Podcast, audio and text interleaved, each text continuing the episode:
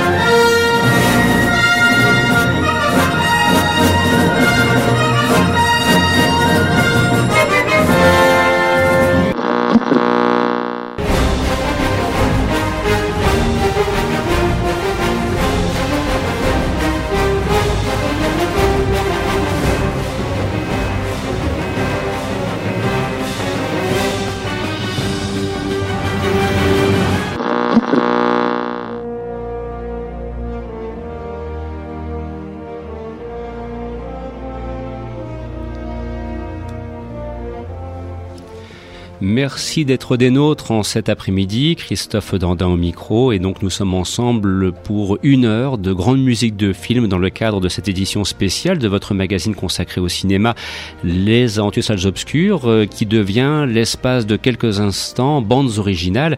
Et pour cela, je serai accompagné par François Bourg, par David Marmignon, par Christophe Colpart, par Chris Carlin. Et il faut reconnaître que pour cette édition spéciale, donc, on a dû en passer par vraiment une phase de sacrifice puisque ce que vous allez entendre comme thèmes musicaux pendant ces presque 60 minutes de programme sont le fruit d'une sélection qui fut impitoyable, un véritable crève-cœur, le but étant de demander de sélectionner trois thèmes. Alors euh, rien que David déjà, ça a dû lui poser effectivement un casse-tête incroyable. Il était arrivé à près de 50 titres à l'issue de sa première sélection. Comment est-il parvenu de passer de 50 à 3 Il aura l'occasion de vous le dire peut-être derrière euh, tout de suite, David, parce que bonjour tout d'abord, ça a vraiment été très dur de faire cette sélection. Complètement. Euh, en plus, quand tu dis 50, c'était la première version, parce Mhm. qu'après je suis arrivé à 150. Mhm. C'était impossible. J'ai passé ma semaine à définir, mais comment c'est comme définir quel est ton film culte C'est impossible de définir quel, parce que il y a des musiques qui vont nous transporter pendant pendant une année, pendant deux ans, qu'on va oublier, on va revoir le film et ça va nous remonter. Il y a des musiques qui vont nous accompagner à un moment particulier de notre vie. Après, moi j'ai des musiques qui m'ont accompagné après une rupture, mais après des moments heureux. Enfin, et pour moi la musique c'est tellement une part importante et notamment parce que j'écoute presque pas ce qui passe à la radio, j'écoute que des musiques de films et c'est quelque chose qui était vraiment un crève-cœur. Je pense que t'as pas pu te rendre compte à quel point c'était difficile pour moi cette semaine de définir quelque chose. Et en plus, j'ai des goûts totalement improbables qui peuvent ne pas forcément passer à la radio. Et donc, du coup, euh, vraiment une grosse, grosse difficulté cette semaine. Et je te remercie, mais je te remercie pas dans, la même, euh, dans la même lignée. Oui, je vois bien. J'ai bien compris euh, t'avoir occasionné un, un sacré mal de tête. Alors, nous retrouvons également aussi avec grand plaisir notre bibliothèque sur deux pattes, notre dictionnaire ambulant du 7e art, euh, qu'est Christophe Colpart. Salut Christophe. Salut. Alors, euh, là aussi, pour ton choix, ça a été très difficile de Non. non. Ah, ah, Ah, non, ah, formidable. non, non. voilà, j'aime bien, j'aime bien l'antithèse. Ça Alors, a été fait euh, en trois secondes été euh, Non, quand même pas en 3 secondes, mais ça a Parce que été moi, fait oui. en. Ça a été fait en, euh, en, en un petit quart d'heure. en un petit quart d'heure. Et Alors, et avec quelle tendance, euh, si tu veux un petit peu nous donner une espèce de de- d'avant-goût Euh, J'ai choisi trois morceaux totalement différents, mais assez spécifiques des années 80. Bien. Et puis nous aurons aussi également la, la sélection de Chris Carlin qu'on retrouvera autour de la table d'ici quelques petits instants. Alors, ce qu'on vous propose, puisque c'est une émission musicale, c'est de commencer tout de suite, euh, et je dirais euh, d'attaquer directement le, le- le programme. François, qu'en penses-tu? Oui, on va démarrer avec quelque chose de classique, euh, du Ennio Morricone par exemple. Voilà. Alors tiens, pourquoi David avoir choisi The Ecstasy of Gold tiré donc du bon, la brute et le truand Bah parce que c'est pour moi une des scènes les plus mythiques du cinéma qui, qui représente le crescendo ultime, qui représente euh, la jouissance. quoi. Euh, Enfin, il faut savoir que ce morceau est notamment euh, repris à chaque concert de Metallica, histoire de mettre les fans dans l'ambiance. Les, les quatre cavaliers arrivent et et s'annonce sur cette musique euh, et non tellement ils ont fait un concert euh, dans les années 90 qui a été orchestré donc tout en symphonique orchestré par Michael Kamen et entendre ce morceau d'Ennio Morricone réorchestré par Michael Kamen et avec donc qui est le compositeur de l'arme fatale etc de- qui, qui est décédé depuis mais Enfin, c'est c'est un truc à entendre une fois dans sa vie. Et ce passage accompagné des images de Sergio Leone, enfin pour moi, euh, j'ai euh, ouais, désolé encore d'utiliser des termes un peu déplacés, mais j'ai un braque-marque long de, de 5 mètres. Et, euh, et je, je, je- je- même si Le Bon, la Brute et le Tueur n'est pas mon film préféré, contrairement à beaucoup de gens, cette, rien que cette scène, qui s'appelle le morceau s'appelle The Ecstasy of Gold, c'est pas pour rien. Pour moi, c'est la jouissance ultime sur, sur un grand écran. Alors c'est le thème donc qu'on vous proposera d'entendre et peut-être François pourrons-nous éventuellement en glisser un second qu'on aura l'occasion de présenter a posteriori si tu le souhaites Oui, on va éventuellement. laisser tout à fait découvrir le, second morceau pour l'instant. Donc, j'y Ecstasy of Gold de Ennio Morricone.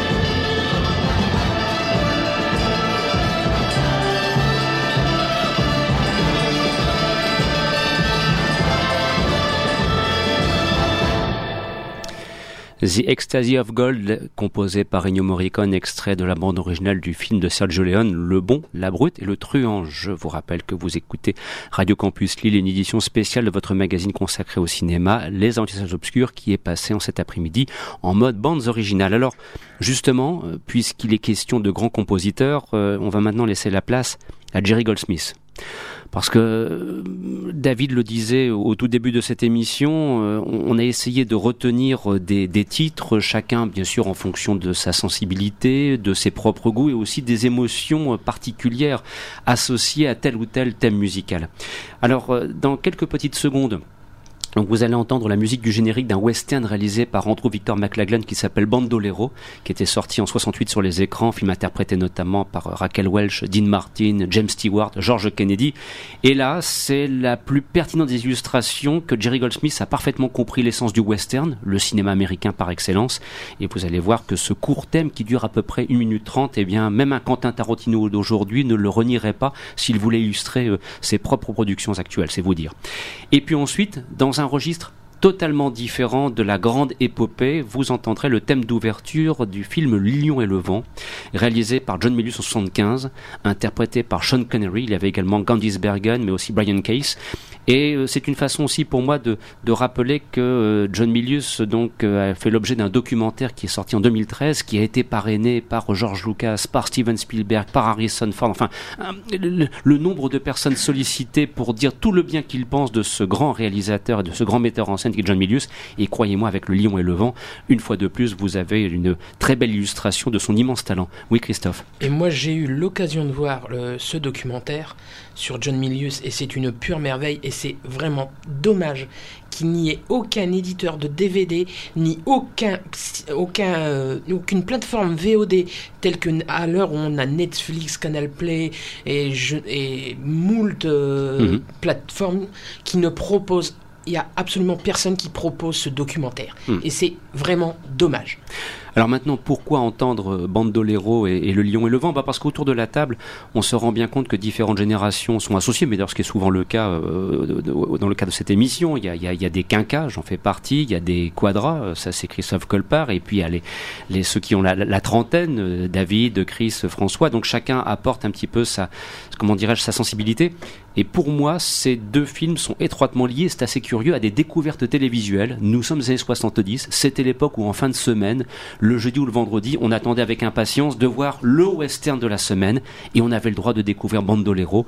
On pouvait découvrir Chisholm avec John Wayne. On pouvait enfin voir euh, Les 100 fusils de Tom Cruise par exemple avec Jim Brown ou encore Raquel Welch. Voilà, c'était un bonheur extraordinaire quand on avait 12 ou 13 ans que de pouvoir euh, balancer les parents hors la télévision et de dire là maintenant c'est mon territoire et c'était aussi bien le cas pour Bandolero et encore plus pour Le Lion et le Vent dont la partition musicale m'a purement et simplement hanté. Mais comme c'est composé par Jerry Goldsmith, est-ce que c'est vraiment une surprise? Je vous laisse donc en profiter. Bon après-midi à l'écoute de cette émission.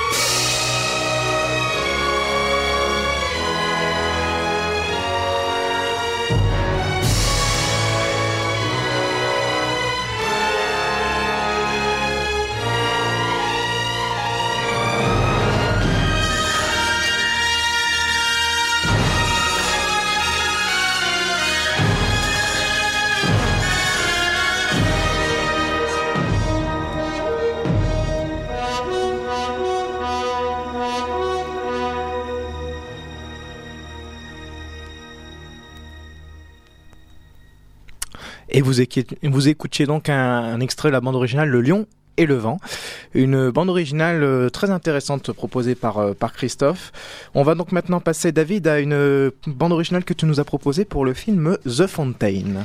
Voilà, c'est ça. Donc là, c'est pareil, c'est comme je le disais tout à l'heure, c'est un, moment de vie. J'ai souvent cette expression, c'est un joli moment de vie. Et là, c'est pareil. Donc là, c'est le film de Darren Aronofsky, The Fountain, qui est un film improbable, hein, où on aime ou on déteste, mais qui chez moi provoque des émotions pures comme une pub de produits laitiers. Et donc là, c'est un morceau composé par Clint et Kronos Quartet. Donc Clint qui était aussi le compositeur de Requiem for a Dream, le premier, un des premiers films de Darren Aronofsky. Et pour moi, c'est juste sublime. C'est un morceau qui, se, qui, qui est dans le climax du film où où le personnage comprend tout, euh, la révélation sublime et euh, le, le, spectateur là ou l'a pas, moi je l'ai eu et c'est le genre de morceau que, qui me transporte, qui, qui m'emmène ailleurs et que, auquel je finis forcément en larmes. Très bien, alors ça ce sera pour le premier morceau et le second morceau ce sera un morceau proposé par Chris, euh, bande originale extraite du film Alice au pays des merveilles il me semble. Absolument pas.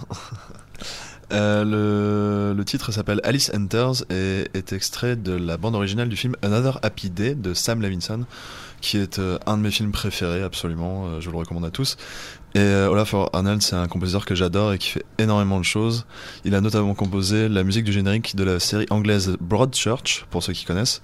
Et c'est vraiment voilà, un, un compositeur que je révère et je me suis laissé berner par le titre. En attendant, on va donc écouter un extrait de la bande originale The Fountain et puis suivra donc le, le morceau Alice Hunters.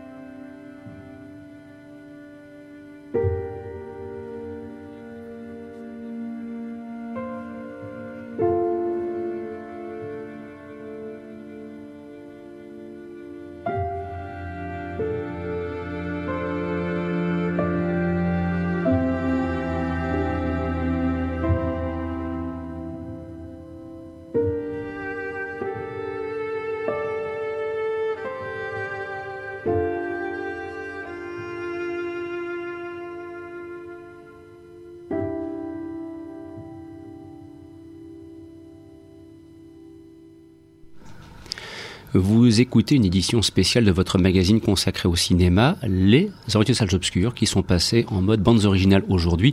Et c'était le cas à l'instant avec cette partition musicale suggérée par euh, un des membres de l'équipe, en la personne de Chris Carlin, car je vous rappelle le principe de cette émission.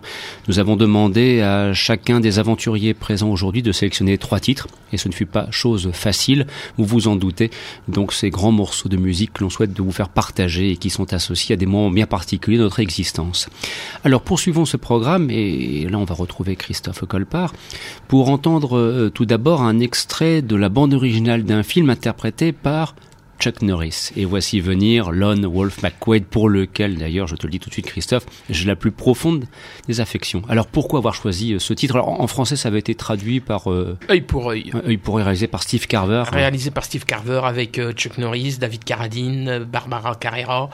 Et ça a été un des premiers Chuck Norris que j'ai découvert en salle. Mhm. en 1983. Et euh, Steve Carver, en fait, a voulu euh, a demandé de, à Francesco Massi de faire la BO parce que euh, Steve Carver voulait, vu que le film se passe au Texas et au Mexique, il voulait un petit peu une musique très inspirée de Morricone et il va trouver, il va, il va, il va trouver un, un, compositeur qui est Francesco de Massi, qui a fait beaucoup de, euh, musique de euh, western spaghetti dans les années 60 et qui, euh, qui, a, fait, qui a fait des grandes BO aussi pour des films très, très bis. Parce que c'est vrai aussi que c'est voilà moi j'ai une culture très vidéoclub très bis et j'aime beaucoup ces petits Francesco de Massi a fait des BO pour les guerriers du Bronx numéro 2 avec Marc Grégory euh, tonnerre, hein, toujours avec Marc Grégory. Donc tu vois, c'est c'est un petit peu cette culture de, de, de vidéoclub euh, que j'ai et j'aime beaucoup cette cette musique très inspirée, très euh, qui a une très belle influence de Dennio Morricone. Puis c'est un c'est un Chuck Norris que j'aime beaucoup. J'aime aussi beaucoup, notamment pour son, son affrontement final avec David Carradine, euh, qui vaut son pesant de cacahuètes, comme on dit. Exactement. C'est une vraie bonne série B. Et qu'on aime beaucoup revoir euh, régulièrement DVD à la maison avec les copains.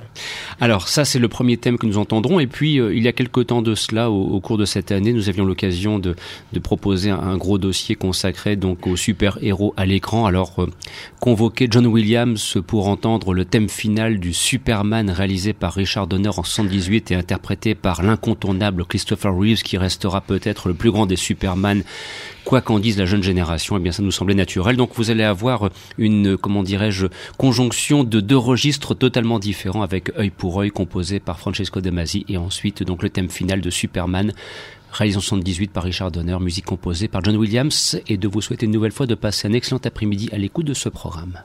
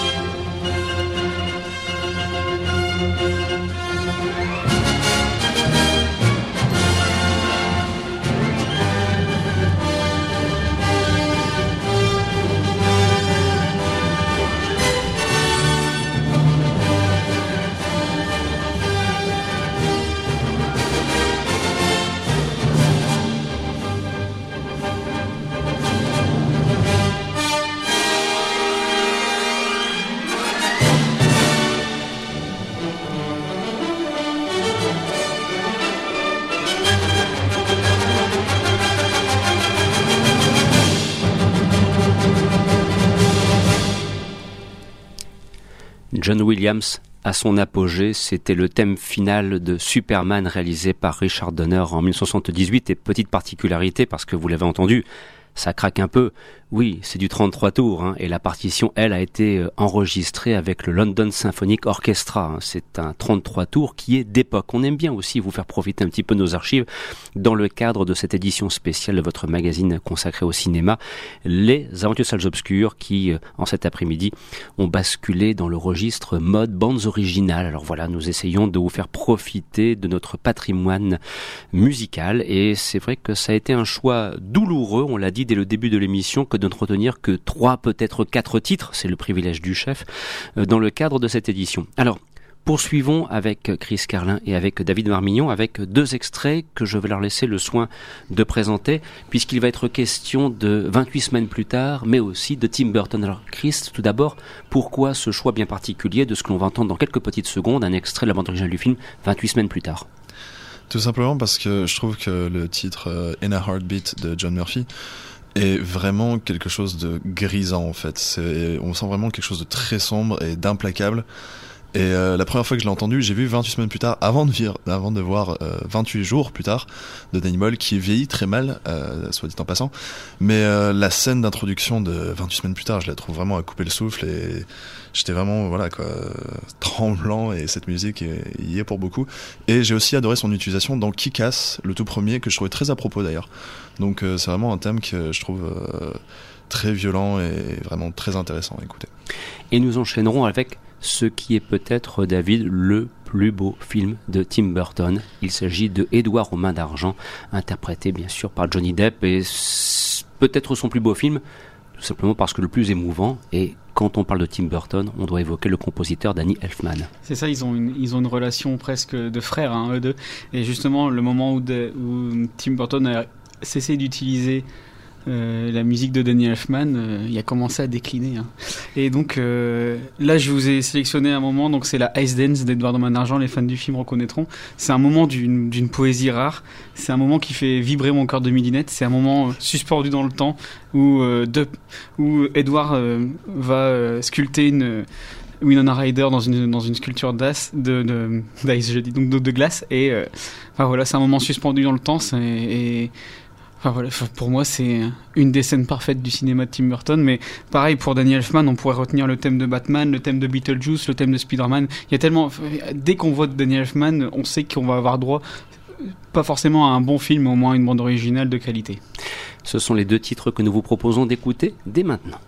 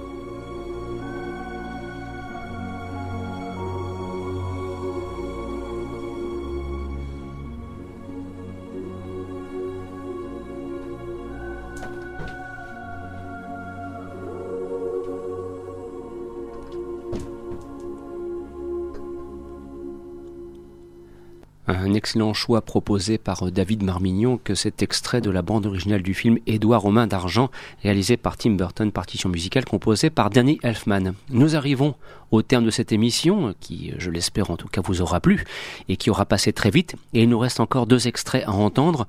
Tout d'abord, une musique composée par Jerry Goldsmith pour ce gigantesque film qu'est La Canonnière du Yangtze réalisé par Robert Wise en 66 avec Candice Bergen, avec euh, Steve McQueen, avec euh, Richard Crenna. Enfin, c'est un, film absolument formidable et la partition musicale de Jerry Goldsmith est absolument magistrale. Il n'y a pas d'autre mot. Vous aurez l'occasion de l'entendre dans quelques instants. Oui, Christophe. Et un acteur de second rôle qui a été magnifique et qui a fait énormément de films, qui s'appelait Mako, qui a fait plein de, qui a été un acteur de second rôle, mais qui était un acteur absolument, un acteur asiatique absolument génial. Et donc, pour terminer cette émission, après donc la Canada du Yangtze, Michael Mann, Le Solitaire, James Caan. Oui, le premier, euh, le, tout premier James Caan euh, que j'ai découvert, que j'ai découvert et euh, que le film m'a fait découvrir un groupe d'électro qui qui est les, pionniers de l'électro. C'est eux. C'est pour moi c'était Tangerine Dream. C'est ça vient de mes là aussi ça vient de mes années de vidéo club et j'ai ce film pour moi Michael Mann est un est un réalisateur qui n'a absolument aucune tâche dans sa, dans sa filmographie. Aucune. Et euh, le, le film, euh, les deux premiers films de Michael Mann me révéleront euh, ce magnifique groupe qui est Tangerine Dream avec des BO absolument magnifiques. Et si vous êtes fan, essayez de trouver la BO de légende qui devait être intégrée au film qui était écrite au départ par euh, Tangerine Dream, alors que ensuite euh, la, la, musique sera changée, ça sera Jerry Goldsmith. Voilà donc les deux thèmes que nous vous proposons pour terminer cette émission et merci d'avoir été des nôtres en cet après-midi.